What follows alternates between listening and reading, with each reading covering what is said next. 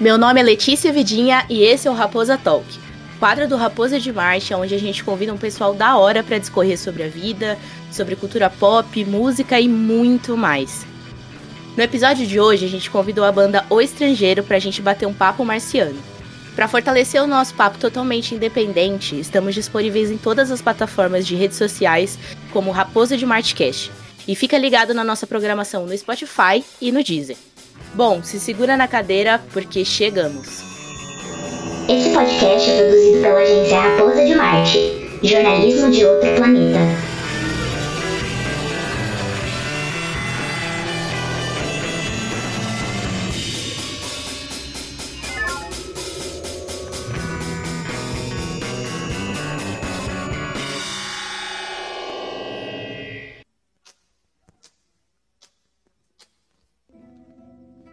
Bom, galera, nesse episódio a gente conta com uma bancada daquele jeito, né? Só presença de peso. E a gente vai começar por ele, né? O Iagote Perigote, a grande mente do Raposa de Marte, se é que você me entende. É Iago Silva. E aí, galera, tô bem ansioso com esse episódio aí, porque a, agora a gente tá numa mistura aqui psicodélica, uma mistura aí, estilo. vindo aí de uma grande referência aí de Bulgarins. Agora a gente tá falando com a galera muito top aí. Tô bem ansioso com esse episódio. E vamos com o grande dilema desse episódio. É uma banda com um som pra, pra chorar, pra transar, pra ficar triste. Como que é esse papo maluco aí? Eu não gostei da forma que você falou aí de mim, aí de grandemente, só porque o pai tá carequinha. Mas enfim, continua aí a apresentação aí, Letícia. Bom, logo em seguida a gente tem ninguém mais, ninguém menos do que o nosso rei da Chapadolândia, o meu, o seu, o nosso, Clementos da Massa. Matheus Clemente, solta a voz. Nossa, que introdução, gente do céu. E eu ia falar aqui que esse som ele é tanto sexual e choroso, mas também que gera grandes crises existenciais bem úteis. Então a gente vai procurar explorar isso daqui nesse episódio. Eu espero que vocês curtam, meus queridos ouvintes. Tamo muito ansioso. Vamos que vamos. Apenas adjetivos grandiosos aqui nesse episódio hoje. Bom, se você não conhece eles, chegou a hora. Antes disso, se liguem no trampo dos caras lá no Instagram, que é arroba banda. Eles fazem um trampo psicodélico do caralho, um som bem transcendental mesmo.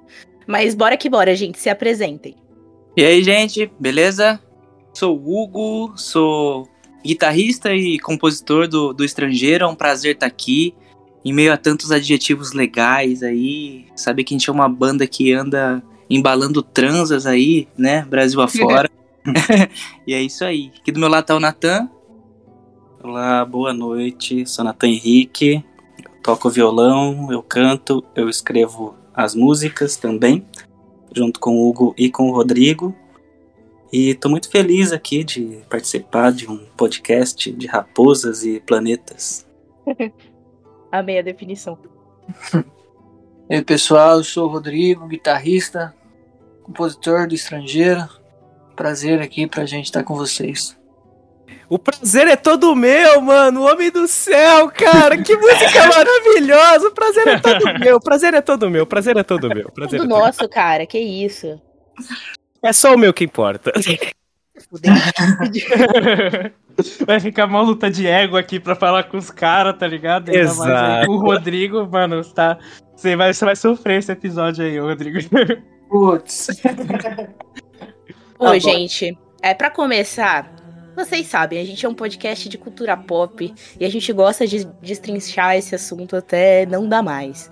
E a gente quer começar esse bloco com uma pergunta que é imprescindível para definir caráter dentro desse podcast, que é: qual é o filme favorito de cada um de vocês e por quê? E olha, estejam abertos a críticas, tá? Porque aqui a galera não é fácil. Bom, vou começar então.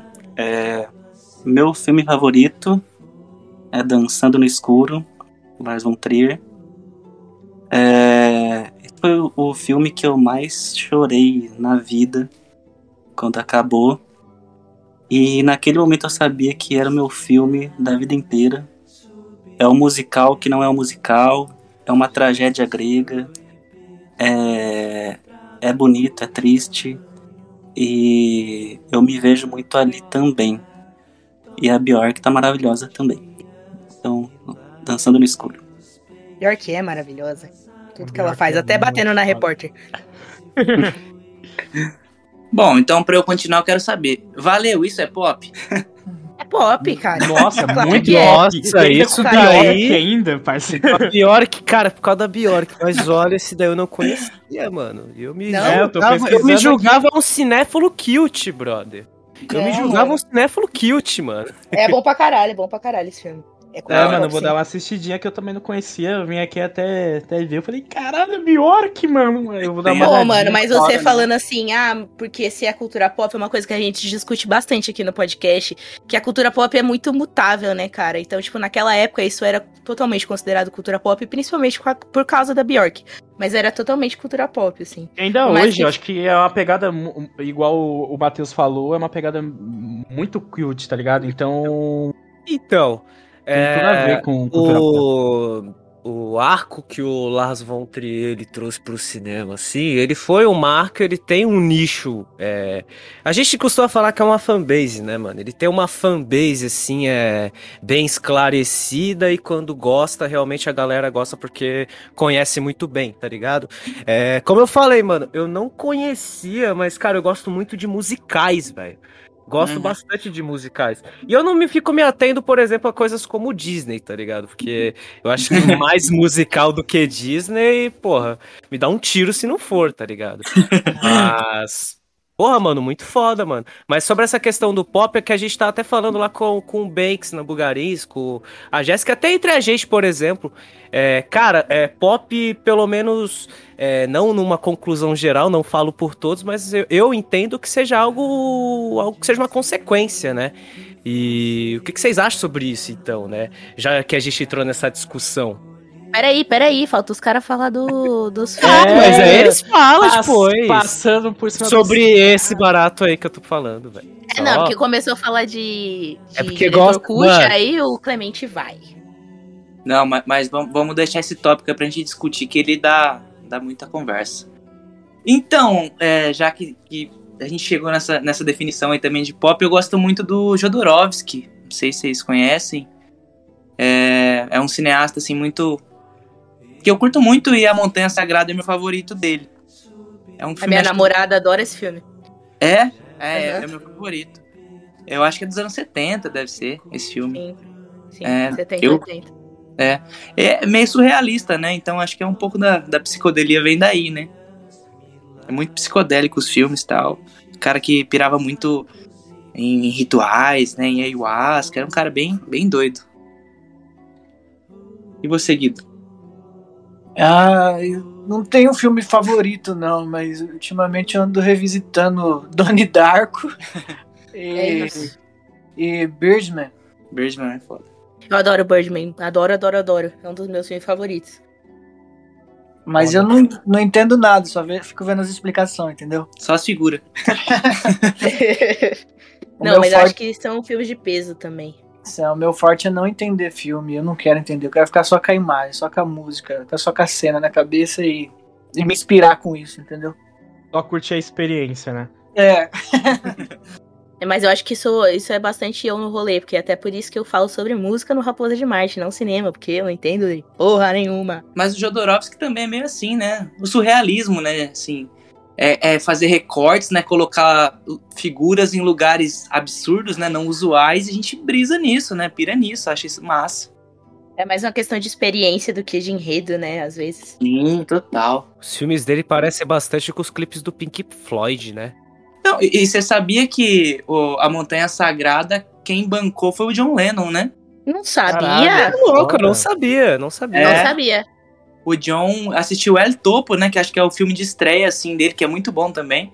E aí pirou, né? Tava na. E aí meio que trouxe o, o Jodorowsky pra América, assim, né? Que ele, era, ele é chileno, mas cresceu no México.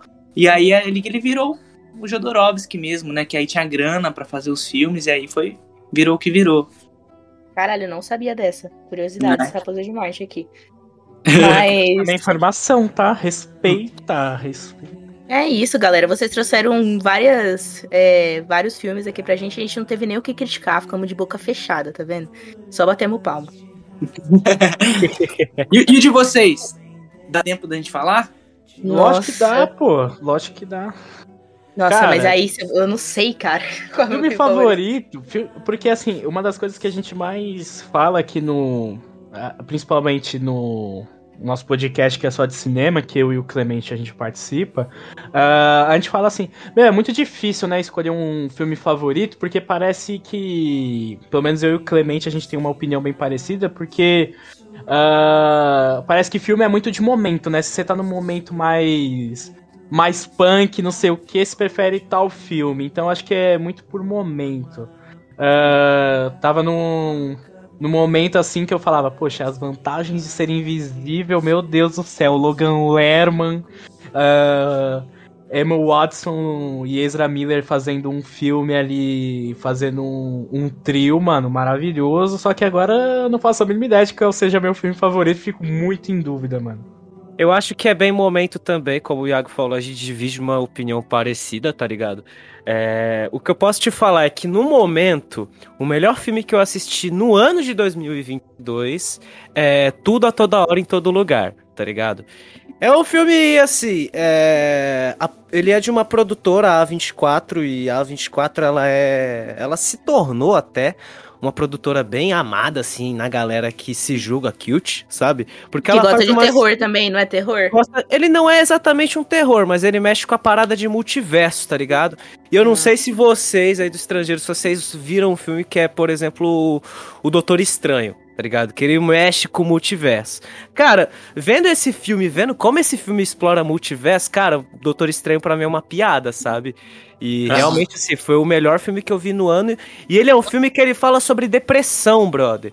E assim, Ah. o multiverso ele é só um pano de fundo, tá ligado? E é isso que eu acho mais top. Aí agora, tipo, também já queria saber, então, já que vocês estão falando sobre paradas favoritas e a gente tá entrando nessa discussão, mano, música. Quais são as músicas, pelo menos do momento, assim? Não sei se vocês conseguem classificar da vida ou simplesmente de um artista, mas qual que é de vocês favorita do momento, então? Peraí, deixa eu responder meu filme favorito, que na verdade eu vou responder um álbum favorito, porque eu não sei responder meu filme favorito. É.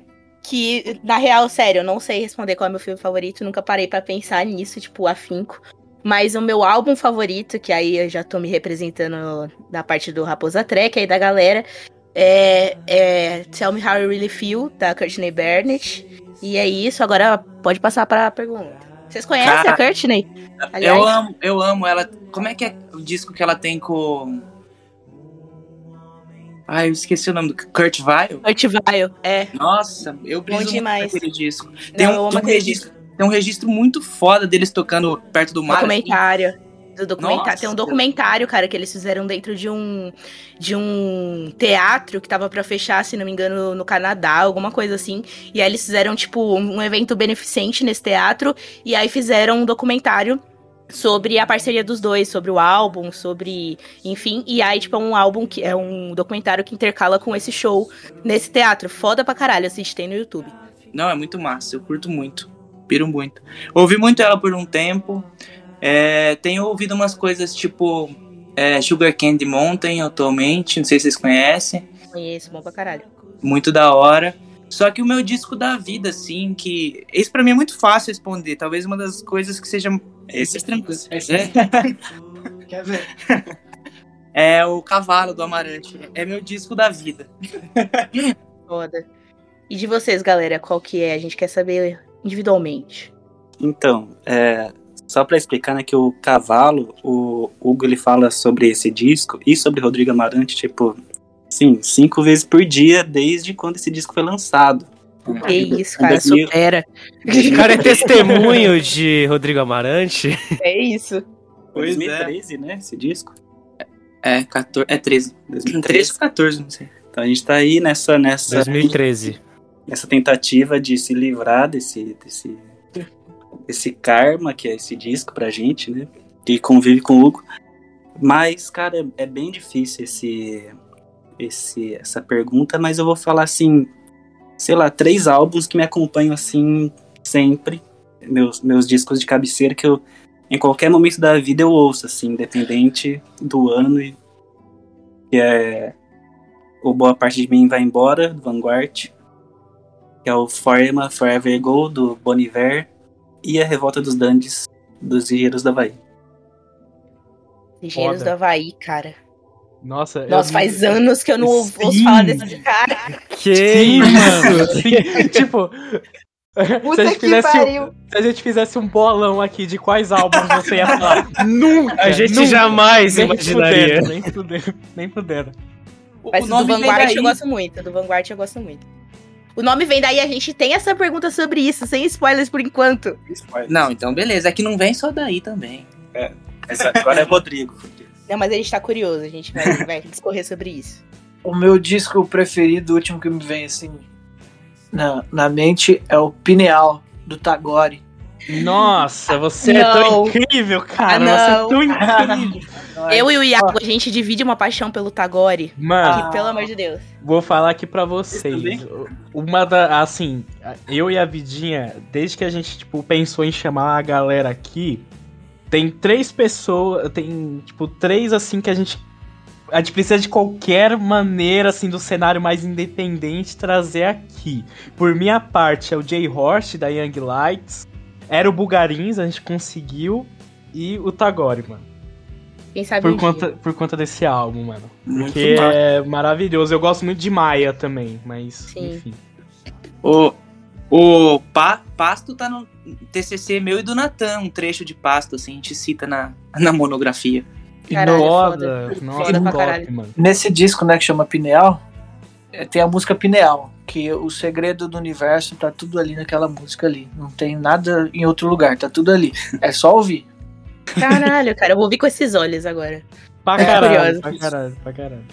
Mas, cara, Pineal é um dos meus discos favoritos também. Entra, tipo, no meu top 3 discos favoritos. Fácil. Que, tipo, é uma experiência, assim, é uma viagem completamente diferente do que, que a gente tá acostumado a escutar, sabe? É um.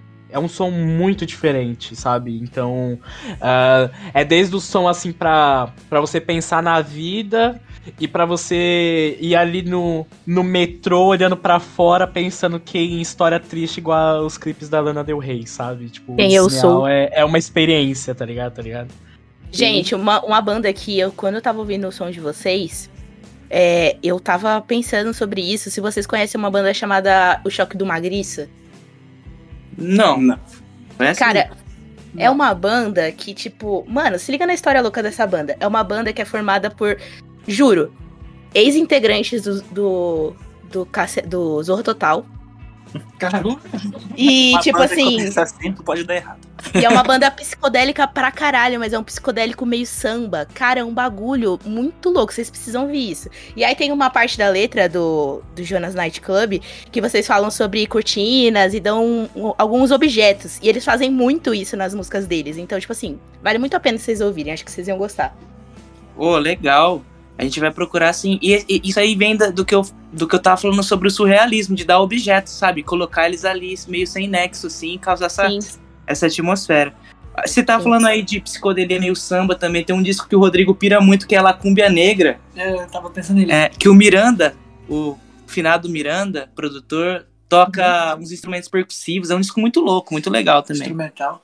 Vou É. dar uma olhada. Vou dar uma olhada. Cara, uma. a- Até a Vidinha falou agora de um. De um som que lembra muito, uh, muito Jonas Night Club. E uma. uh, tipo, a pegada assim, mais tipo, suave e tal, que você fica navegando.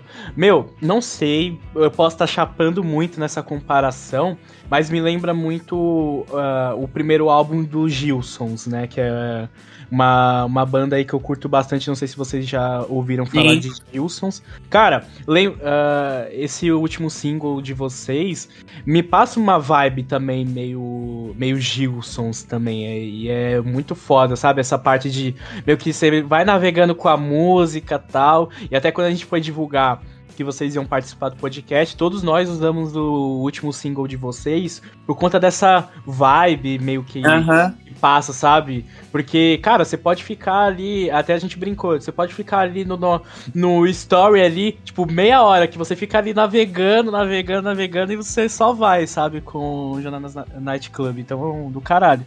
Eu achei muito parecido com os trabalhos de, dos Gilsons. Posso estar chapando nessa comparação, mas é isso. Não, que massa, cara. E eu acho que o legal de, de falar sobre música é isso, né? Mas aquele disco ali, cara, é. Na verdade, ele tem das 12 faixas, 11 são minhas. Não era nem pra ser um disco do estrangeiro, eu queria lançar ele como um, um, disco, um trabalho solo, exatamente por achar que tava assim muito diferente do primeiro. Só que os meninos falaram, não, vamos, vamos fazer, né? Até para não se prender nenhuma identidade, né? Logo cedo, assim, né?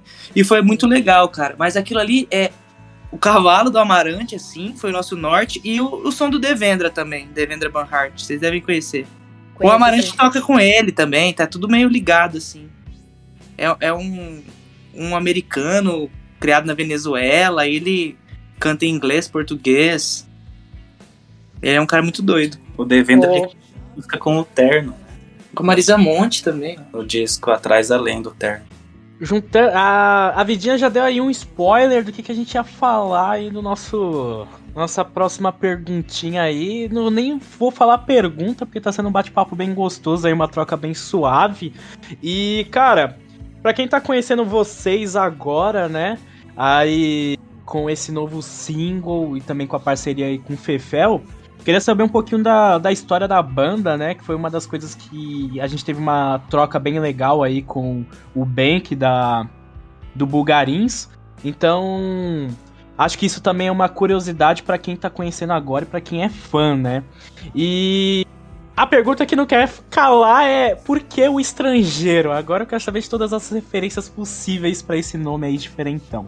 Bom, é é engraçado essas duas perguntas, assim, todas as vezes que a gente deu entrevista, a gente respondeu elas porque eu acho que eu não eu não sabia que era seria tão enigmático esse nome quando eu pensei nele. Mas o a história da banda é que assim, são vários períodos de começos assim, eu diria, vários começos que foram marcadores na nossa vida. O começo de tudo, tudo eu conheci o Hugo é, em 2011, 11 anos atrás, no ensino médio. E lá, nesse 2011, a gente tinha, eu tinha 18, não, eu tinha não, 15. Tinha 15 eu Longínquo. Nossa, gente. E aí eu, eu pensei nesse, nesse projeto que seria o Estrangeiro, já com esse nome. E aí eu tocaria violão e Hugo tocaria viola. Assim, então, o Estrangeiro no início de tudo era violão. Era outra concepção. Sim, era outra concepção. O começo, o primeiro dos começos foi isso, assim. E eu considero o primeiro começo, tanto é que lá no meu Facebook, quando tem aquelas lembranças lá, aparece lá, é, iniciou um, um trabalho na banda O Estrangeiro, tá lá esse registro. É uma viagem. e aí o. Eu falei pro Hugo, ele falou, ah, massa, vamos, vamos embora, né? Só que tinha um problema, né? Que a gente não sabia nem tocar, nem cantar nada. A gente tinha as letras, algumas letras, que inclusive estão nesse disco, o Voo do Besouro, já desse tempo. Então a gente só tinha letras, vontade de cantar, de fazer, mas não sabia bem como, assim. Então isso foi um começo. Aí teve uma apresentação em 2016, aqui em Lins, de um festival que a gente mesmo criou de arte autoral, seja música ou qualquer tipo de linguagem. Então a gente tocou nesse festival com violão e viola, com o nome já O Estrangeiro também. Então foi a nossa primeira apresentação, eu, Hugo, violão e viola. Então foi outro começo. E aí a gente queria gravar, né? Mas a gente não sabia como. O, o Hugo, ele tinha aula com o Rodrigo de viola. Esse Rodrigo que tá aqui com a gente. e aí ele sempre tentava convencer o Rodrigo de topar o desafio de entrar na banda, mas o Rodrigo sempre esnobava a gente. Convencer o Rodrigo de que a gente era bom. é, é. Fizeram, fizeram um PPT e entregaram aí pro Rodrigão. É, motivo pra entrar na banda. E, e aí, então, o, o Hugo começou a tocar viola com o Rodrigo, lá no Conservatório de Lins. E aí, a gente foi nessa, nessa busca de tentar convencer o Rodrigo, mas ele sempre fiel a não dar moral pra gente. Filho de Exu, né? Filho de Exu. Ele, mano, e é... esses moleques que eles querem, velho? Era, era tipo isso, era tipo isso. Tipo, E eu acho que a gente conquistou ele pela nossa teimosia, né? Porque, então, a banda começa em 2011 e desde 2011 a gente, a gente tá falando sobre isso. Uhum. que isso, mano. Caraca. E A, a, gente, trajetória. e a gente foi criando mais músicas, né? Nesse período a gente mostrava pra ele, ele gostava, mas mesmo assim não era suficiente, né? E aí até que Tava ocupado transando. Ah, tinha coisa melhor pra fazer, porra. Aquelas... Porra, ficar tocando guitarra, caralho, deixa eu transar, porra. ele, ele tava no tempo dele. E, e aí a gente queria gravar, só que não sabia como, né? Mas mesmo sem saber, a gente tava indo. E aí o Rodrigo, ele, enfim, é convencido e compra o equipamento pra gente poder gravar caseiramente, né? A gente gravou todo o disco, o primeiro disco, no quarto dele. Ah, mas só fazendo um adendo, eu fui convencido pelo Bugarins. Sim. Que isso, mano. Viu? Nossa, cara, você não é Olha. fácil, hein? Você não é fácil, não. não. Não, não é, não sou fácil não. O que aconteceu? Eu. Desculpa interromper, vai. Natan. É, eu, Sim, se defenda. eu, eu te tenho que defender. Eu conheci o Bugarins nessa mesma época. Aí comecei a associar a proposta dos caras. E, e eu falei, pô, é rock, sei lá o que a gente vai fazer, que nome que a gente vai dar, mas é assim, vamos fazer o que a gente tem e tentar deixar bom. Aí eu falei, meu, esses caras são os meus bugarins. É isso. É, tudo que eu quero é um problema pra mim. Aí ele falou: Caramba, eu quero transar na Europa. Quero gravar Aí- na Espanha, porra. Tá zoando? Aí eu propus pros meninos, vamos pegar isso aí e as coisas que vocês escrevem, vamos tentar gravar. Não sei como, não sei onde, mas a gente vai fazer. E assim, Bugarins fez. igual o Bugarins fez, né? Foi pratas quarto, né? curam. Isso. E assim começou a, a ser uma coisa mais séria. Quer dizer, a gente arrumou um problemão pra gente. Um molder de cabeça. Sim. Exatamente. É aquele Todo negócio, bom né, projeto você- começa assim, cara. É, todo, todo bom projeto começa assim, e ainda mais que vocês vão colocando, tipo, é, se vocês gravam pela primeira vez, vocês falam, caramba, isso tá massa. Mas aí tem todos os processos após essa primeira gravação que dá, é a maior dor de cabeça que tem. A, a única Sabe? diferença é que na primeira gravação a gente não falou isso tá massa. Entendi. Sim. então, Só esse cara naquela dúvida, né? Mas, E mas- aí, gente? E aí, gente? E aí, gente? Quer saber Então, tudo? E aí esse foi o outro começo, o começo de gravar, inspirado pelo Bugarins, que a gente já sabia da história, que a gente era fã, que eles gravaram na casa do Bank, né? aham. Então a gente se inspirou nessa história e falou, vamos comprar as paradas e, e, e fazer. E a gente fez. O, o Rodrigo, na verdade, tinha todos os equipamentos necessários, é, de microfone a tudo. E aí a gente começou. Ele mora em outra cidade, né? Ele, mora, a gente mora em Lins e ele mora numa cidade chamada Guaiçara, que é do ladinho aqui, uns 15 minutos. E a gente ia de ônibus, ia de carro, enfim. A gente foi indo de 2017, começou? 2017 começou. 2017. Então, a gente começou lá em 2011, a gente já tá em 2017, na gravação.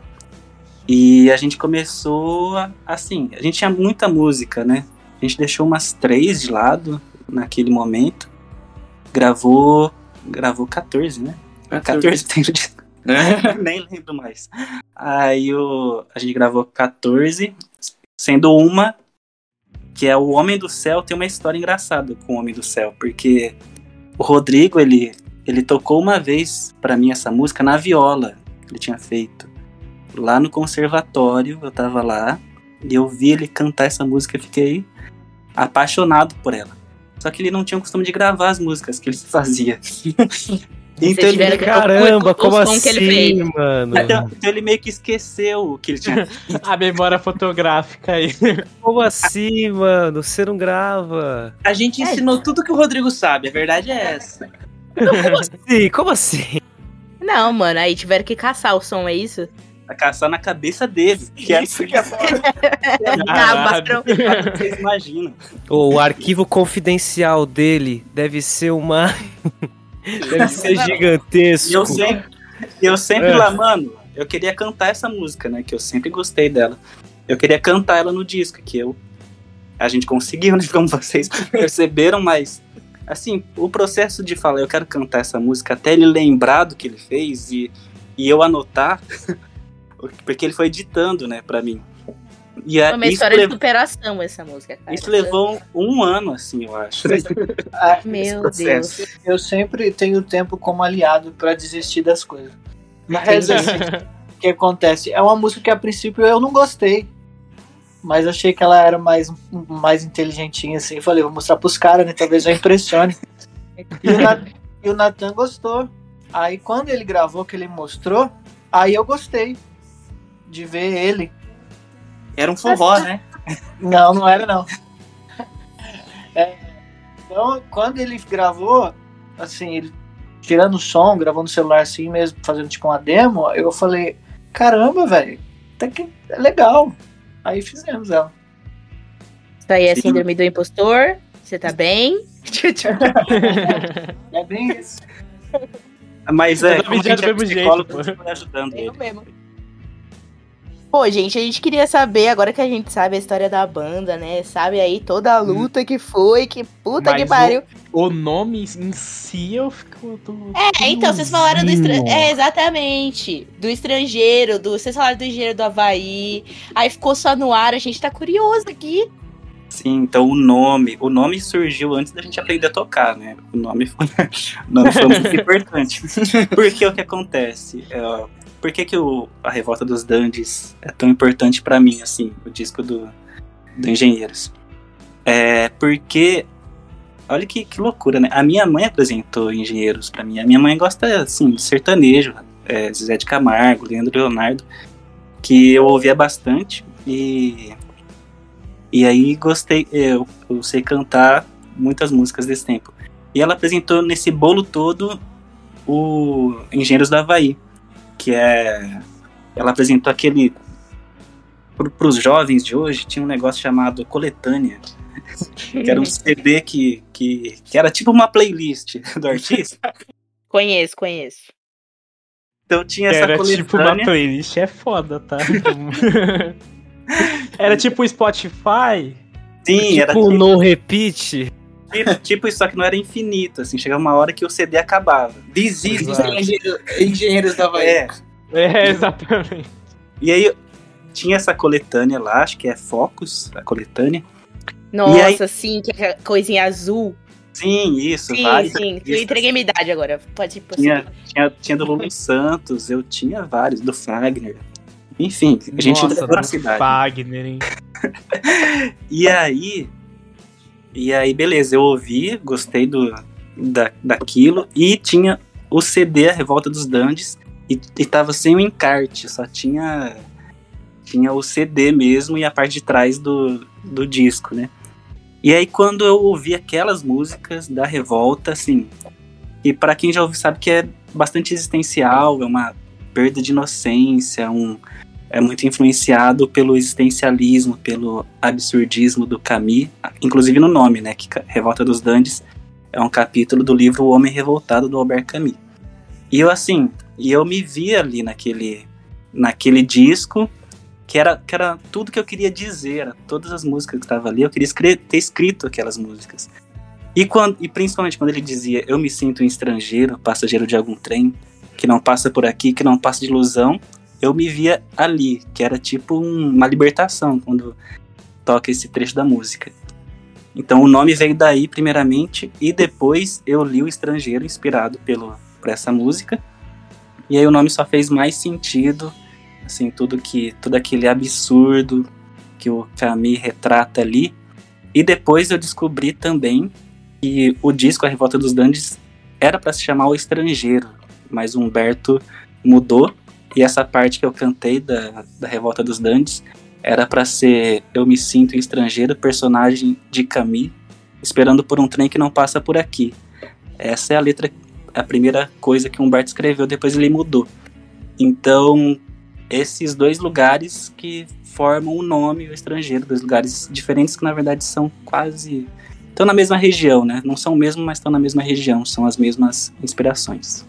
Achei poético. Caraca. Achei, exatamente, achei, achei poético. Achei uma pegada mais filosófica também. E é bem da hora quando. quando vem com essa pegada de de referências que você teve pra chegar no objetivo que você tá tendo agora, né, com com seu com seu projeto, sabe? É do caralho essa história, mano. De verdade mesmo. Não tem nem, não tem nem como falar, dar aquele pitaco assim do nome, porque é a história do caralho. E sim, a gente estava realmente bem curioso em relação ao nome. E, bom, a gente falou um pouco, né? Vocês falaram um pouco é, sobre as suas influências musicais, sobre álbuns favoritos e tudo mais. Vocês se identificam como folk psicodélico, não é isso? É, a gente queria saber, assim, como banda. Lógico que todo mundo traz um pouquinho de si na hora de compor, enfim, as músicas, mas como banda, qual vocês acham que é a principal referência de vocês? Vocês citaram Bugarins, por exemplo. Acho que é por, acho que é por disco. Dá pra, por exemplo, no disco do Voo do Besouro, dá pra ver é, coisas que a gente estava escutando muito que estão ali, influências que, claras que estão ali naquele disco, que é Bugarins, MGMT, o, o Oracular Spectacular, o Tagore, o Pineal, assim, esses três discos ali estão ali no, no voo, que é que é que é, serviram bastante de referência music, musical, né? Que a gente para escrever a letra a gente tem outras referências. Mas o folk psicodélico é pensando nesse disco do Voo do Besouro e que eu eu escrevo as músicas mais no violão, mais folk assim. E a psicodelia vem depois, vem uma a galera vai colocando os elementos, né, a guitarra e tudo. E aí fica psicodélico. Então, é, é por isso que a gente pensou nesse. que esse nome define um pouquinho, assim, né? Pra, pra chegar na, nas pessoas e falar, a gente faz isso. Mas é. Agora, assim, com o, o cão do Salamano, eu não sei o que, que, que a gente vai chamar aquilo. E é, o Jonas Night Club, o que, que vocês acham que tem? Então, o, o Jonas Night Club ele é um single do Cão do Salamano, que vai sair em agosto que é o nosso disco novo, que é o, o Devendra e o. E o. E o Rodrigo Amarante.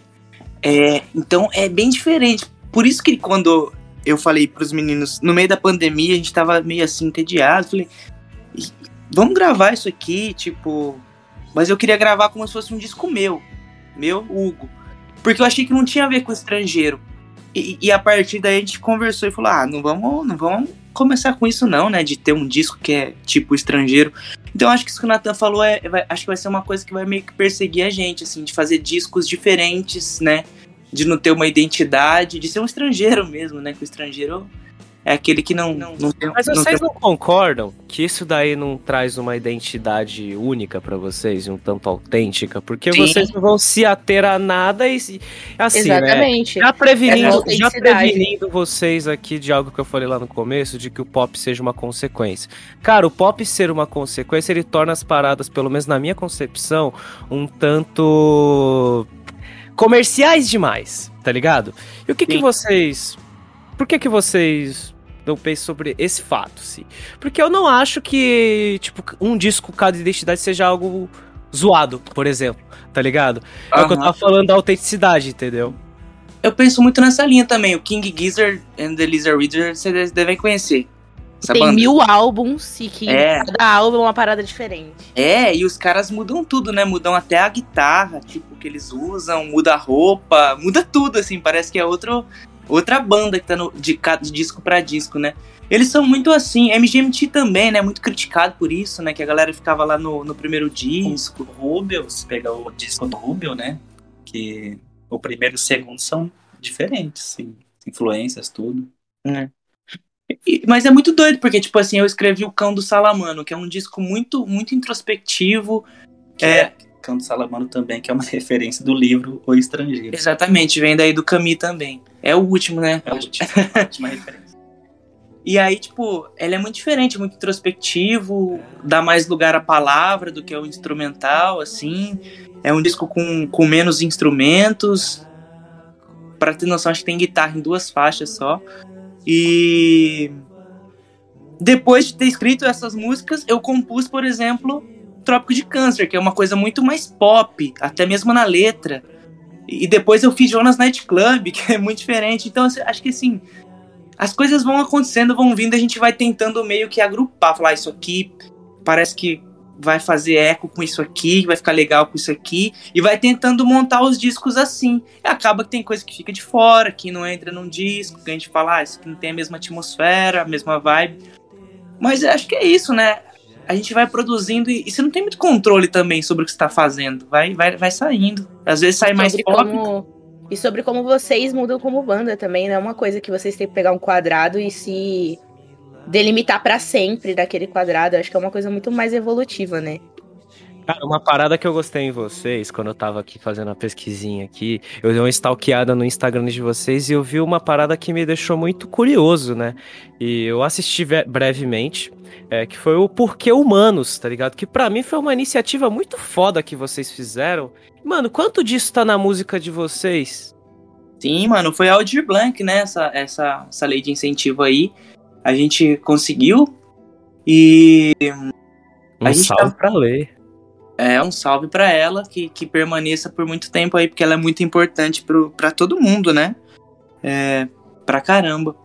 Então, cara, no Cão do Salamano é tipo isso, assim, só que com mais elementos. Tem sintetizador, mas tem o tambor, aquele tamborzinho lá que a gente carregou, e o, o violão e a palavra, né, cara? É um disco da palavra. Porque eu acho que tanto eu como o Natan, gente- quanto o Natan, a gente começou na, na escrita, assim, escrevendo poemas, né?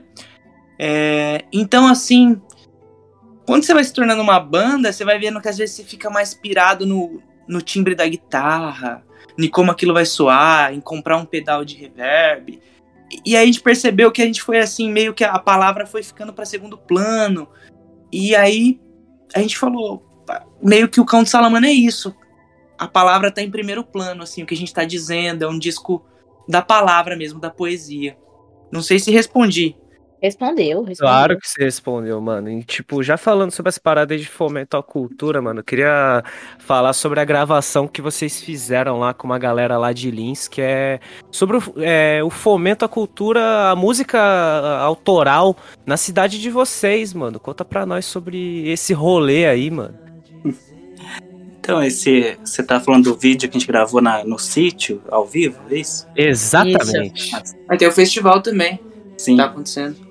Sim, então, esse vídeo é que o vídeo tá, foi pela Lei Aldir Blanc também, é, de uns amigos nossos, que é, eles fizeram tipo uma oficina, pela Lei Aldir Blanc, eles fizeram uma oficina de gravação caseira, e eles fizeram outro, outro, outro projeto que era incentivar os artistas de Lins. Então teve o estrangeiro, mas teve outros dois também. É, e aí a gente é que é, é complicado isso, porque foi só pela lei que teve, teve esse vídeo, né? Se não tivesse, dificilmente teria. Aqui em Lins, a questão autoral, principalmente de banda, é bem complicado. E não é por falta de. É por falta de iniciativa, mas às vezes as pessoas nem, nem sabem que podem ter iniciativa. Porque quando começou a, a abrir os shows, depois lá de setembro, outubro, a gente fez um festival, chama Tá Acontecendo, a nossa banda fez, assim, com, com artistas autorais, né? E foi muita gente, foi muita gente mesmo, assim, então uma galera que tem tem fome de coisas novas, mas ela, elas não têm no seu dia a dia. Então, de tanto, tanto sucesso que fez, né, de público, a gente fez mais duas edições. Então a gente percebe que a, que a música autoral tem sim a música, sim, a música tem, ela pode, ela tem público, né, mas ainda não tem espaço. Acho que a gente começou assim um, um, um- teve uma iniciativa de criar os espaços e de das pessoas saberem que é possível, tanto que hoje a gente toca, a gente no começo pediam, perguntavam se a gente tocava alguns covers. Hoje já não fazem isso, né? Porque pela nossa teimosia a gente não, a gente diz que não faz cover, mas a gente toca um show inteiro em casas de show fazendo autoral. Então é um trabalho muito muito muito de você criar o seu espaço mesmo como como banda, como músico, como artista de outras linguagens também, porque realmente essa esse apoio da prefeitura ele não existe. O que existiu foi o essa Lei Aldir Blanc que apareceu e a gente fez esses projetos, mas depois que ela que que passou o edital, é, muita coisa não aconteceu do que aconteceu com o edital. E só fazendo um adendo aqui, falando do festival também, que o festival tá acontecendo, que é o festival que a gente criou pra gente tocar e aí conseguimos arrastar várias bandas assim. Muito, acho que passaram ao todo. Não só de Lins, né? Não, Ou- só, é, não, é isso que eu queria falar. A gente conseguiu fazer contato com outras bandas e até indicar aqui pra quem tá ouvindo aqui, banda Cosmotel de Marília. É, vai sair, o- vai sair o, o disco agora, dia 29, depois de amanhã, no Spotify. É, Eduardo Pavlovski é, é um artista muito, muito foda, que tá com, com um disco que chama Bonsoir Babaca. É muito bom. Amei o nome. Aliás, Nossa. fica, a dica pra vocês entrevistarem ele aí. É, é, o, ca- o cara é sensacional. A gente se impressionou. A gente não sabia que tinha tanta coisa boa aqui por perto. E Circo de Vênus também, né, Nathan? Uma banda muito Yellow- massa. Yellow Guava. Lim Barbs, que é daqui da nossa cidade, o Luizão, que tem a banda Marida Segunda Distração. E é uma galera que tá se, se animando a partir do festival pra fazer, pra gravar, pra fazer o rolê. Isso, gente. A gente vai pegar o contato de todo mundo com vocês e a gente indica fortemente essa galera. E é isso, lançando o álbum, manda pra gente, a gente divulga, porque acho que é sobre isso, sabe? Sobre dar as mãos. Exatamente, Hum. é uma, uma pegada de escadinha aí e começou o cara aí de mandar mensagem pra galerinha, já segui todo mundo que vocês estavam falando, por isso que eu tava meio quietinho aqui. Da hora. E aproveitando essa vibe aí de democratização à arte, porque eu acho que muito desses projetos que vocês estão envolvidos tem muito a ver com isso, né? De novos tipos de divulgações, principalmente aí com, ah, com esses projetos que vocês acabaram de falar. Eu queria saber aí sobre o single novo, né? Que vocês lançaram recentemente aí na semana passada. Quando esse episódio virar ao ar, vai fazer duas semanas, né? Que é Jonas Night Club. Que tocou aí na rádio Adamantina aí 93,7 FM. Eu queria saber como que foi esse processo aí de chegar até a rádio aí, de realmente falar, mãe, eu tô na rádio porque porque é o Mano, eu tenho muito essa, esse bagulho assim, tipo, com rádio, ainda mais a gente que trabalha com áudio. Porra, o, essa coisa da música aparecer na e a rádio, gente porra, que, que- é, que é muito coletânea, poético. né? Porra! É a mesma Porra. coisa que a gente, por exemplo, tipo, é, a gente estuda jornalismo, a gente, tipo, para na televisão, tá ligado? Ah, na é, tipo, é algo que pra, na- até na rádio.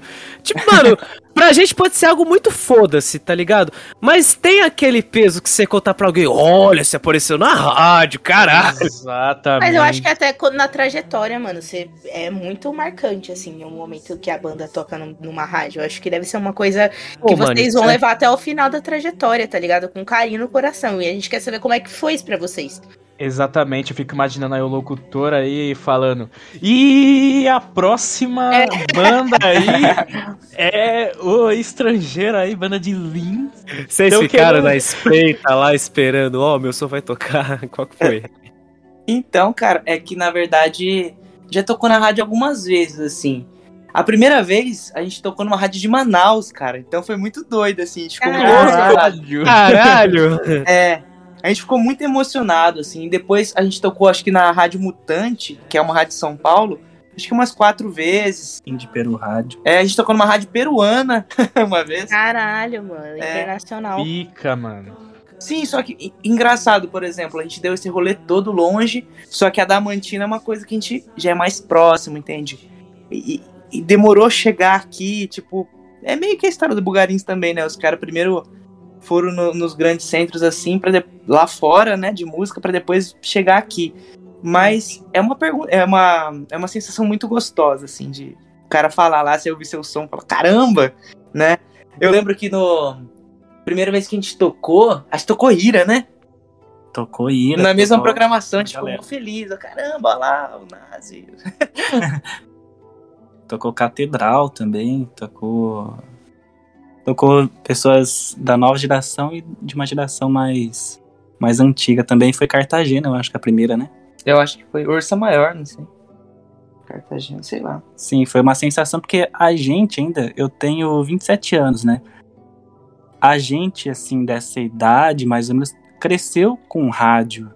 Cresceu com televisão, cresceu com a mãe No interior, hein? no interior ainda, a mãe passava roupa ouvindo rádio e enfim, a gente ouvia também.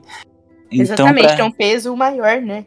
Sim, então a gente aprendeu a, a olhar pro rádio e falar, caramba, parece quase como algo inalcançável, assim. Então, quando a gente pode dar uma entrevista pro rádio também aqui em Lins também, que já era outro, era uma outra coisa que a gente sonhava também de, de fazer, de ir até uma rádio, todo aquele, aquele processo de ir a, a pra rádio, falar ao vivo, assim, foi uma, uma sensação bem legal também. Então todo esse mundo de rádio sempre foi, foi especial pra gente, assim. Muita borboleta no estômago? Olha, quando começa, passa um pouquinho, mas quando é engraçado isso, às vezes não, porque a gente tá lá pra se divertir também. Eu tô com os meus amigos de anos, enfim. As borboletas existem, mas elas não são tão intensas assim. É mais a vontade de se divertir com os amigos que, que prevalece. É, eu acho que esse lance de da gente, existir, né, embrionariamente desde 2011, tipo, quando a gente subiu no palco, a gente começou a gravar em 2017, o Natan não falou um detalhe aqui, mas o Rodrigo perdeu todas as músicas, a gente não tinha um HD, a gente descobriu que tem que ter um HD. Mano, Puta que pariu, porque o PC Sim, queimou, mano. o que que foi? é minha cara fazer isso, mano. Perder todos os episódios do Raposo e é isso. É, o PC travou, enfim. Então a gente passou por muita coisa antes de subir num palco, antes do disco ir pra. Ir pra, pro, pro Spotify, enfim, das pessoas falarem da nossa música. Então meio que a gente era uma banda nova, mas era uma banda velha, sabe? A gente já falava do estrangeiro pros outros há um tempão. Sim. E as pessoas sempre falavam, quando que vai ser, quando que vai ser. Aí, e outra coisa, né? Quando, quando era pra ser, teve um evento em março de 2020 que tava certo pra gente fazer. E não sei se todos lembram, mas em março de 2020 fechou Eu simplesmente pensei tudo. Pensei nisso. Caralho, mano. E na semana que fechou tudo, que, que é- tá- era a gente, o nosso show tava marcado, então a gente não fez aquele show. Então ficou ainda mais aquela ansiedade, falar, caralho. Aí depois um tempão sem ensaiar, um ano e meio sem ensaiar. A gente voltou a ensaiar, falou, ah, começou a abrir, né, as paradas, falou, ah, vamos ensaiar. Começou a ensaiar e criou o festival, tipo, falando, todo mundo todo mundo vai porque ninguém aguenta mais ficar em casa também. E foi muito legal porque foi um. O nosso festival é domingo, é de tarde pra noite, então é muito um clima. É na natureza, numa chácara, então é uma, cli- um clima muito legal, assim. Então foi, foram vários obstáculos pra chegar àquele palco. E quando chegou, a gente só, só foi e se divertiu. Desfrutou. Cara, agora eu fiquei com uma dúvida aqui. Vocês. São uma banda que tem uma história, né, mano? Vocês estão desde 2011, como vocês falaram aí, de maneira embrionária, abro aspas e fecho aspas. Mas, mano, essa fita aí, vocês falaram que vocês perderam a, a- a- o- as músicas, né, mano? E no Spotify, por exemplo, foi onde eu ouvi o som de vocês, cara, é, os singles e os EPs de vocês que depois, depois foram unidos no álbum, é, o Voo do Besouro. Caralho, calma aí, mano. Vai, fumante. O Mante é foda, mano. Eita, nice. Caralho, o Mante é foda. a Porra, gente mano. entende, a gente entende. Putz! Pô, mas que gafe, mano. Que gafe, que gafe. Eu perdi total o ritmo, velho. Você tava, você tava no Spotify. No Spotify, Então, no Spotify é, dos Seagulls, e mano, vocês gravaram tudo e postaram é, durante a pandemia, já que vocês haviam perdido, como é que funcionou? Ou já tava no YouTube? Isso daí, como é que foi? Perderam na gravação, pelo que eu entendi. É, na gravação, quando, quando não estava lançado ainda, as músicas, as músicas que estavam no notebook, como elas pe- pesam demais, a gente não sabia disso. elas pesam demais, e aí o PC simplesmente travou. A gente perdeu, sei lá, umas sete, oito músicas, teve que gravar tudo de novo. É. É que a gente só tinha um dia por semana pra gravar, que conseguia ir pra Guaiçara. Então, foi um processo muito lento. E quando a gente já tava assim, tipo, na metade, a gente perdeu. Aí. Eu perdi. De propósito. Eita. Que isso? Nossa, revelações, casos de família agora. Lembrando que esse episódio vai ser editado. Aquelas, né? Cara, Não, foi- então, ó, eu já queria me dar uma propósito, não, foi burrice mesmo. Calma, calma. Acontece. Mas, mano, ó, vocês falaram no, no início da nossa troca de ideias, mano, sobre o processo de gravação de vocês que se assemelhou bastante com o do Bugarins, né? E que foi no quarto do Rodrigão. E como é que tá sendo pra ser. pra, pra gravar o álbum, o futuro álbum, no caso? É o mesmo processo? Tá no meio. Qual, qual, que é a fita?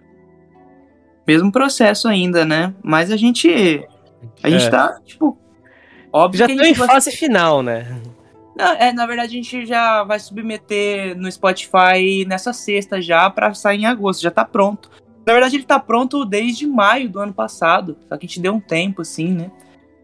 É, mas é o mesmo esquema, cara, mas não é que a gente tem fetiche por isso, não. A gente gostaria de ter condições, de ter uma gravadora, de ter alguém. É um selo. É, sim, porque, assim, é da hora fazer o bagulho lo-fi, assim, fazer em casa, é legal, né? Mas a gente percebe que tem lugares que a gente não consegue chegar, barreiras que a gente não consegue quebrar, porque por falta de experiência mesmo, né? De um engenheiro de som, de um produtor que trampa com isso todo dia. E aí, às vezes, assim, a gente sente que, por exemplo, o Voo do Besouro é um disco que a gente gosta muito, mas a gente sabe que a gente, na mixagem, se fosse outra pessoa mixando, assim, um cara que entende pra caramba, ia chegar em outro lugar, ter outro resultado mais foda. Mas por enquanto a gente ainda tá nisso, né? Enquanto não tem condições e tal, mas a gente pretende, assim, próximos trabalhos também, sei lá, chegar numa gravadora e fazer algo assim com selo tal, uma produtora. Vocês estavam falando, né, sobre essa coisa de, de lo-fi e tudo mais. A gente quer saber, tipo, vocês gravaram um single com o Fefel, né, do Bugarins. E a gente queria saber como é que foi que vocês conseguiram esse, esse, esse feat, porque se foi na cara de pau, assim como a gente conseguiu eles pro podcast. e como é que foi trabalhar com um cara que é mais mainstream, assim, querendo ou não, por mais que eles sejam conhecidos mais lá fora, ainda assim são mainstream aqui no Brasil. Como é que foi pra vocês, né? A experiência e tudo mais. Foi então, foi, foi na cara de pau. Inclusive, acho que sobre Jonas Night Club era um pouco da, dessa era a pergunta. Sobre estratégia, né? A gente não tem uma estratégia. A gente vai começar a colocar dinheiro agora na parada, assim, pra impulsionar as músicas, sabe aqueles videozinhos, né? No Instagram, pra ver os resultados. Mas a gente manda, assim, tipo, como eu mandei pro Iagão, assim, é. E, e ele curtiu. Muita gente, muita gente chega na banda assim, né? Através desse trabalho assim de algoritmo que a gente faz, né? A gente é o, o próprio algoritmo, raiz. Então, o Fefel foi assim também. Eu fiz essa música, Trópico de Câncer, é, gravei no celular, assim, num aplicativinho. E aí eu falei, caramba, isso aqui é, é legal. E eu achei muito, eu achei mais mainstream. Falei, caramba, isso aqui é mainstream. E a gente tava vindo de um processo de imersão no Cão de Salamano que é totalmente obscuro o disco, e essa música é mais solar, assim, né? E aí. Pra caralho, pra caralho. Até o. o a capa que vocês colocaram ali pra, pra É. música com Fefel é, condiz muito com o som que vocês estão passando. Eu acho que você usou o termo perfeito pra falar sobre Trópico de. é, porque, tipo, passa uma vibe meio solar, meio, tipo, fim de tarde, com, Justo. quando o sol tá bem laranja, sabe? Passa, uma, passa exatamente essa vibe a música. Justo, a capa, a capa foi uma ótima escolha, assim. A nossa amiga, né, Vitória Rebeca, que tá na capa. E. Eu acho que é isso, né? E aí, tipo assim, eu- a gente começou a pensar. A gente nunca tinha cogitado fazer um feat, ainda mais com um cara do tamanho do Fefel, porque a gente. Não é só porque ele é grande, mas é porque a gente ama mesmo, né? Assim, é muito afeto, assim, envolvido com, com bugarins e tudo mais. Só que o que eu via no Trópico de Câncer não era bugarins. Era Luz e Luzia, que é um projeto, um projeto do Fefel, assim, antes do Bugarins até, talvez, até um tempo paralelo, que, que a gente pirava muito também há um tempo atrás, assim. E eu falei, caramba, isso aqui tem muito a ver com o Fefel. E também, e também a letra, né, assim, porque apesar de ser uma música sobre tédio, né, sobre envelhecimento, ela também tem uma coisa mais libidinosa, assim. E que o Fefel fazia muito isso, né, em algumas das músicas dele, Primavera, assim, tem umas letras mais assim e tal. Inocência, E- emoção noturna. Poluição noturna. Então a gente falou, caramba, tem tudo a ver com o Fefel. Aí eu mandei um salve pra ele, né? Acho que eu mandei do meu Instagram pessoal. E, tipo assim, demorou uns dias. Ele falou, pô, da hora, vamos fazer. É, me manda a música. Eu não mandei a música, eu só perguntei, né? Também não fui tão cara de pau. Aí ele falou, não, pode mandar. Eu falei, eu mando no e-mail, assim, pra não ter contato de WhatsApp, né? Que é chato você pedir o WhatsApp dos caras, né? Aí eu mandei no e-mail, aí ele falou, já mandou um e-mail falando, curti demais, vamos fazer, já me mandou o WhatsApp dele. A gente começou a trocar ideia sobre a música.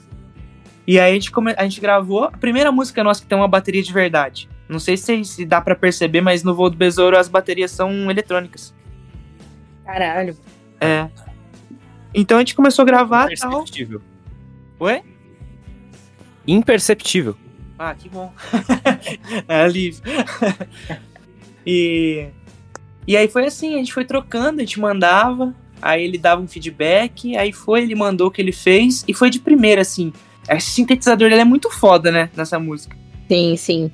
É muito bom. E tipo assim, não teve take 2, foi só um. Eu falei, Fefel, nem grava o segundo, cara, isso aqui tá, tá é pronto. isso, obrigada. É. E quem mixou essa não foi a gente, foi um brother nosso, Herculano. Ele morava numa cidade aqui próxima, hoje ele tá em Campinas. E ele tá estudando mixagem, então ele fez pra gente na faixa. É isso. Nossa. Obrigada aí. E a, a gente teve a oportunidade de. Eu e a Letícia, a gente foi no show do Bugarins e a. E dá pra perceber também é, altas referências aí no som de vocês, principalmente Trópico de Câncer aí com o som Inocência, né, do Bugarins, até porque é a música aí do Fefel, né? É. E, cara, do caralho, assim, tipo, bater assim o, o olho ali no, no presencial e ver várias, várias referências do som que vocês fizeram, né? Porque a gente já tava estudando aí pra, pra nosso bate-papo.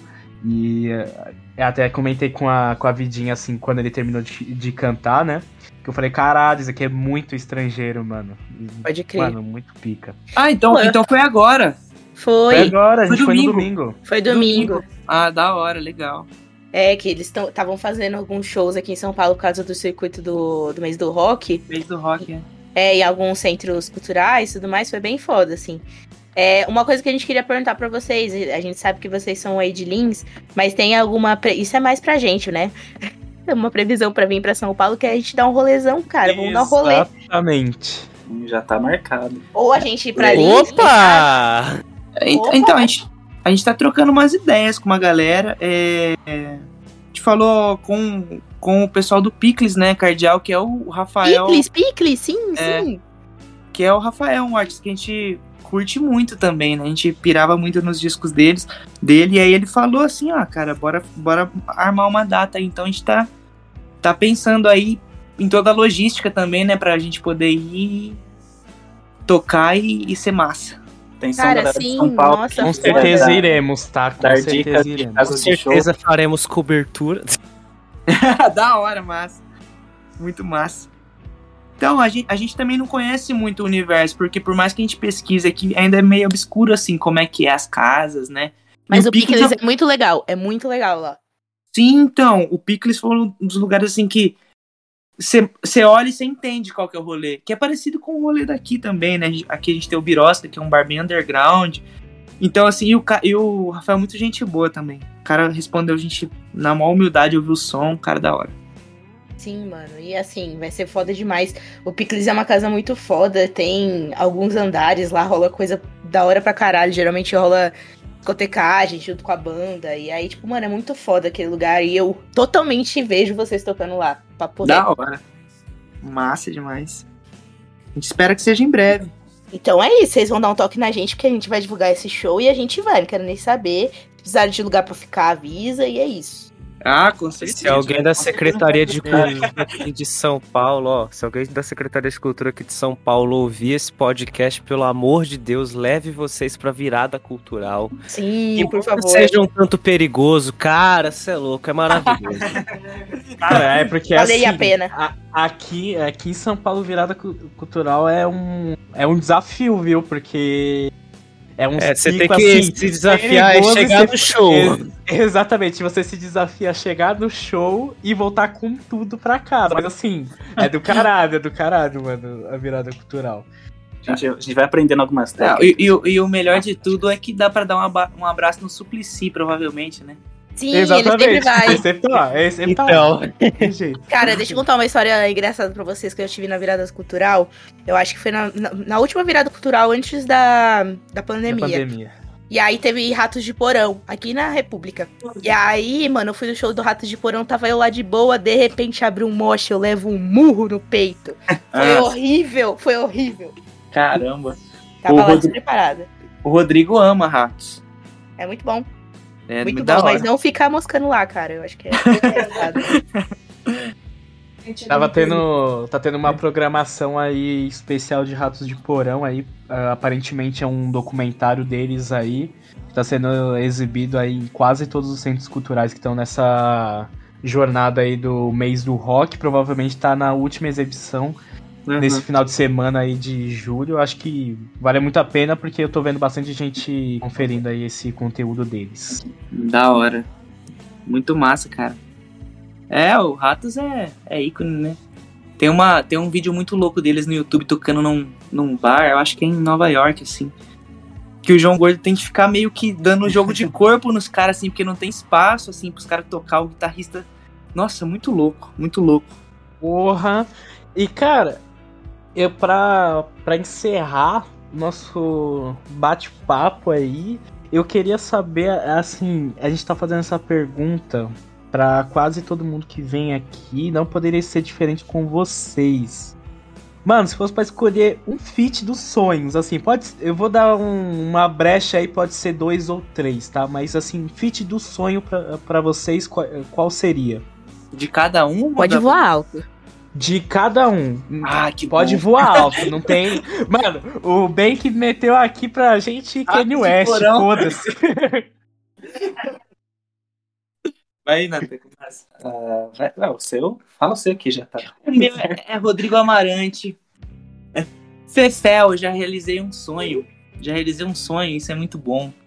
Mas então, o Bugarins, eu acho que o Rodrigo Amarante é um cara que eu, que eu adoraria, assim, fazer um som. E para ultrapassar a barreira da língua, acho que o Devendra Banhart, que ele fala bem o português e o espanhol, e dá pra gente se comunicar. É isso.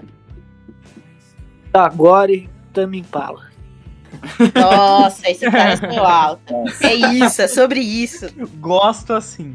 Eu pensando aqui dos sonhos, acho que o Conan Mocassin. E agora você me pegou de calça curta. Isso, pegou né? nós. Tô, tô- tô sonhando muito. Mark DeMarco. Mark DeMarco. DeMarco. Bom demais. Já Cara, vocês lembram Paulo, né? Ele já colou no Rio, fez um show do nada num bar do Rio de Janeiro. Ele É. falou assim: é, galera, show do Rio de Janeiro. E aí tocou num bar, no modo balão caralho. Sim. Mas no Cine Joy ele tocou, não tocou? Cinejoia já. Já tocou. Eu acho que quem abriu foi Terno Rei. O Terno Rei ficou meio hypadão depois É, que então. abriu. O Mark é tava no muito segundo bom, disco. inclusive, mano. Eu curto bastante o som dos caras. Da hora. E aí, tipo, você falou de, de Cinejoia, mano. Meu, um dos meus sonhos é ir, ir num show no Circulador, velho. Ainda vou, ainda vou. Ah, legal. Eu acho. Com certeza, tocar lá deve ser uma experiência muito massa. É, a atmosfera daquilo lá é uma energia muito foda, né? Muita gente passou. De- é, exatamente, mano. Tanto de gente que já tocou lá, velho. Deve ser muito foda. Sim, com certeza. Tem, tem um disco, tem um DVD do Cachorro Grande que é lá, né? Muito foda. Tem uma live da Courtney Barnett, que é lá. Muito foda. Jura? Nunca vi isso aí. Sim, mano, ela tocou lá e quem abriu pra ela, se não me engano, foi a Brunx. Vocês conhecem a Brunx? Brunx. Aham, sim, Brunx é massa. Sim. Cara, eu, ai, eu vou, eu vou compartilhar uma, uma informação super desnecessária, mas talvez vocês entendam minha empolgação, que ninguém me entendeu nesse podcast, que eu vou ver ninguém mais, ninguém menos do que Jack White Pixies no final do ano. Eu tô assim, em burburinhos. E você me pegou de calça curta. Peguei você de calça curta, caralho. Pô, Pixies, é mano. foda. o, o Nathan conhece. Não, tudo foda. Jack Sim, White. mano. Jack Da White é um dos meus artistas favoritos, então é sobre isso. Eu E supunha que Pixies era uma referência de vocês, mano, previamente, velho. Caralho. Jura? Supunha, brother, juro por Deus. Eu juro É pelo meu Pixies tem- cachorro, mano. Tem uma paradinha um pouco, um pouco psicodélica, mas acho que é um pouco mais grunge. Eu tô falando na questão da letra, velho. Questão da letra, tá ligado? Mas aí é que Tem eu não coisa gosto que a de gente ficar, tá eu não gosto de ficar fazendo aquelas comparações esdrúxulas. Assim, eu tô ligado que algum de vocês acabou de falar que adoraria tocar com Tame Impala, só que, mano, eu acho que seria tipo muito desnecessário chegar aqui e falar pra vocês, mano, vocês são o Pixas BR. Nossa, pra mim isso daí seria muito desagradável como artista, tá ligado? Nossa, pra Só caramba. que, mano, é, eu, eu, eu gosto pra caralho de Pixas também, sabe? E. Não querendo, mas vou assinar aquele contato de Hipocrates, tá ligado? Brother, parece, mano. A letra, de- a letra deles eu acho profunda. E como eu falei no início, brother, a letra de vocês é muito profunda, tá ligado? Por isso, essa minha suposição, eu fiquei muito surpreso que a Letícia pegou vocês de calça curta. Não o Natan, mas caralho. Mas é porque. Aconteceu um fenômeno muito interessante com a gente, com é, eu e o Hugo, né? Que a gente. Nossa formação inicial, nossa base até hoje é música brasileira. Uhum. E. Porque a gente sempre foi muito apegado à letra. É. A, a música internacional chegou de uma forma muito tardia pra gente, principalmente os clássicos do rock. tipo, a gente não conhece muito. Talking Heads, Pixies, a gente não serviu de influência pra gente, porque foi. A música internacional foi tardia pra gente por causa disso, mas, Cara, mas isso a gente vai daí. Assim, desculpa te cortar, mas é, ouvindo isso de vocês, cara, isso aí é uma clara, é um claro respeito ao folk, né, velho? Embora não seja, não sei, né, tipo, o foco principal aqui do papo, né? Mas, cara, eu acho que é um puta de um respeito ao folk você se ater à cultura apenas do. Não apenas, né? Não se restringir, né? Mas você respeitar, você se referenciar com a, com a cultura do. Da sua cultura. De onde você tá Nosso tocando, né? De onde né? você é, né? Que é folclórico, né? Querendo ou não, Sim. é, em tradução livre, né? Total, é, é. Isso é folk, né? O, Rodrigo sempre fala, nosso folk é o Tunique Tinoco, cara. É o, o Tião Carreiro e Pardinho. Nossa, esse aí você me pegou de calça curta. aí,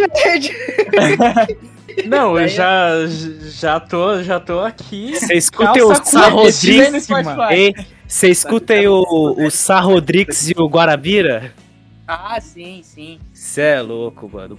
Foda pra caralho também, velho. É foda. Então, mas, mas é por quê? Por que, que a gente é, foi meio assim? Porque a gente sempre gostou de, de banda cabeçuda, assim, sabe? Que a gente prestava muita atenção na letra.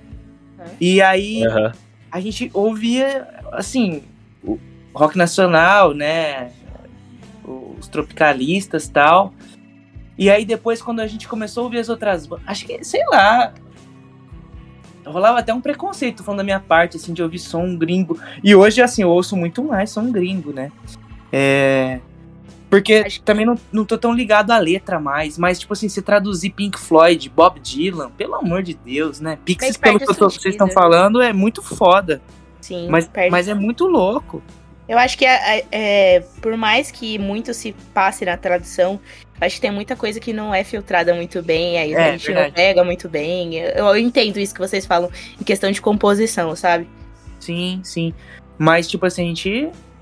Hoje a gente pira muito no som de fora, mas como é- o universo é muito vasto, a gente tá conhecendo muita banda ainda. De repente.